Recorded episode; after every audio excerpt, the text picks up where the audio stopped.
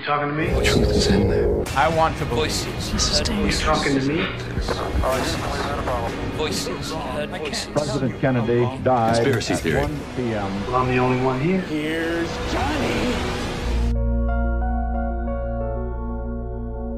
Um dos temas mais abordados nas teorias da conspiração é a suposta relação que terá existido entre Maria Madalena e Jesus Cristo. Para isso poderá ter contribuído o Código da Vinci de Dan Brown. No entanto, as especulações em torno de uma eventual relação amorosa entre os dois é bem mais antiga. De facto, em 1997, Lynn Picknett e Clive Prince já tinham editado The Templar Revelation e em 1982 Michael Bagent com The Holy Blood, Holy Grail abordava o mesmo tema. Os mais tradicionalistas dirão que a obra de ficção de Dan Brown é na verdade um plágio destes livros.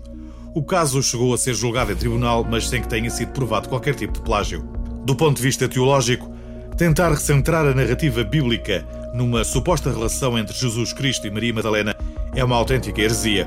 No entanto, existem alguns historiadores que refutam esta posição e colocam em cima da mesa alguns dados que, no seu entender, alteram a percepção que temos da vida de Messias. Na base das alegações estão alguns textos apócrifos, nomeadamente o Evangelho de Filipe. Como se sabe, e isso já foi aqui tratado anteriormente no episódio 63, os textos canónicos que constituem a Bíblia Católica foi compilada no ano 325, no decorrer do Concílio de Niceia. Nessa reunião magna foram analisados vários textos de autores contemporâneos de Jesus. Alguns deles foram liminarmente rejeitados por, no entender dos bispos presentes na reunião, não terem sido escritos sob a influência do Espírito Santo. Um desses livros é precisamente o Evangelho de Filipe, que passou para a lista de textos apócrifos. Há, no entanto, quem defenda que o texto original nem sequer deverá ter sido escrito pelo discípulo de Cristo e que, inclusive, a sua origem se situa a algures entre os anos 180 e 350, portanto, muito depois da morte de Jesus. O Evangelho está escrito em copta, um antigo idioma egípcio que usa caracteres gregos e serve de base para muitas teorias da conspiração. Tudo porque, segundo a narrativa de Filipe, Jesus e Maria Madalena foram casados. Para muitos historiadores, as evidências são mais que muitas. Desde logo porque os textos canónicos referem que Maria Madalena foi libertada de sete demónios por Jesus, e como se sabe, sete é um número simbólico que na Bíblia significa a totalidade. Em resultado disso, Maria passa a segui-lo como discípula. Foi uma das poucas mulheres que choraram a sua morte aos pés da cruz e foi a ela que Jesus apareceu em primeiro lugar depois da ressurreição. De facto, foi a Maria Madalena que Jesus atribuiu a tarefa de anunciar aos restantes apóstolos a boa nova. A própria forma como Maria é apresentada também está envolta em alguma controvérsia. A linha mais ortodoxa afirma que se tratava de uma prostituta que foi convertida pela palavra de Cristo, mas há também quem defenda que se tratava de uma mulher que fugia aos maus tratos de um marido violento.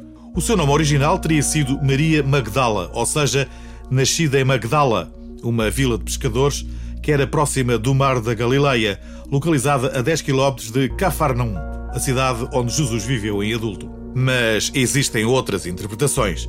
Para Jacobovich e Wilson, autores de A Vida Privada de Jesus, o nome Madalena provém do hebraico Migdal, que significa torre, e por isso trata-se de uma evocação da sua força e domínio, e pode ser comparada à imagem da deusa Artemis de Éfeso, que é representada por uma torre sobre a cabeça. Outra das referências largamente discutidas prende-se com as chamadas Bodas de Caná, acontecimento que é descrito no Evangelho de João como tendo sido a primeira vez que Jesus efetuou o milagre ao transformar a água em vinho, e é o primeiro dos sete sinais milagrosos através dos quais a natureza divina de Jesus é atestada e à volta dos quais todo o Evangelho é construído. Mas, e há sempre um mas, há quem defenda que as bodas de Caná foram de facto o casamento de Jesus com Maria Madalena. Apesar de tudo, o seu nome não consta em muitas passagens bíblicas. Segundo alguns autores, isso deve-se ao facto de aquela ser uma sociedade eminentemente patriarcal e por isso a relação entre os dois nunca foi bem vista pelos restantes apóstolos.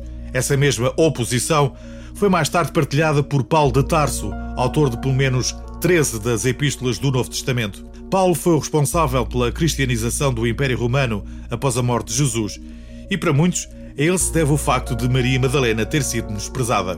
Para a historiadora Lucetta Scarafia, Maria Madalena é uma figura forte desde o início do cristianismo, mas numa sociedade patriarcal em que Jesus ressuscitado apareceu uma mulher em primeiro lugar, confiando-lhe a missão de anunciar aos apóstolos a sua ressurreição, tornou-se um problema para os homens daquele tempo. Mas voltemos a The Holy Blood, Holy Grail de Michael Bajan, Richard Lee e Henry Lincoln.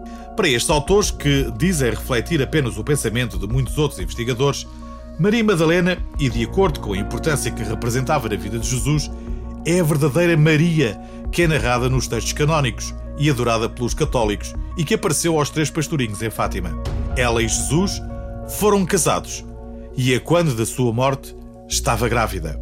Esse seria, aliás, o verdadeiro significado do cálice sagrado ou Holy Grail, com efeito, o objeto glorificado pela filosofia cristã e que supostamente teria sido utilizado por José de Arimateia para recolher o sangue de Cristo depois de ter descido da cruz, não é afinal algo físico, mas sim espiritual, pois na verdade o Santo Graal refere-se ao ventre de Maria Madalena, a verdadeira descendência de Jesus Cristo. Esta apreciação dos fatos históricos está também na base de algumas teorias que atribuem a Portugal uma origem divina. Dom Afonso Henriques era um cavaleiro templário e fundou o Reino de Portugal com base nesse pressuposto.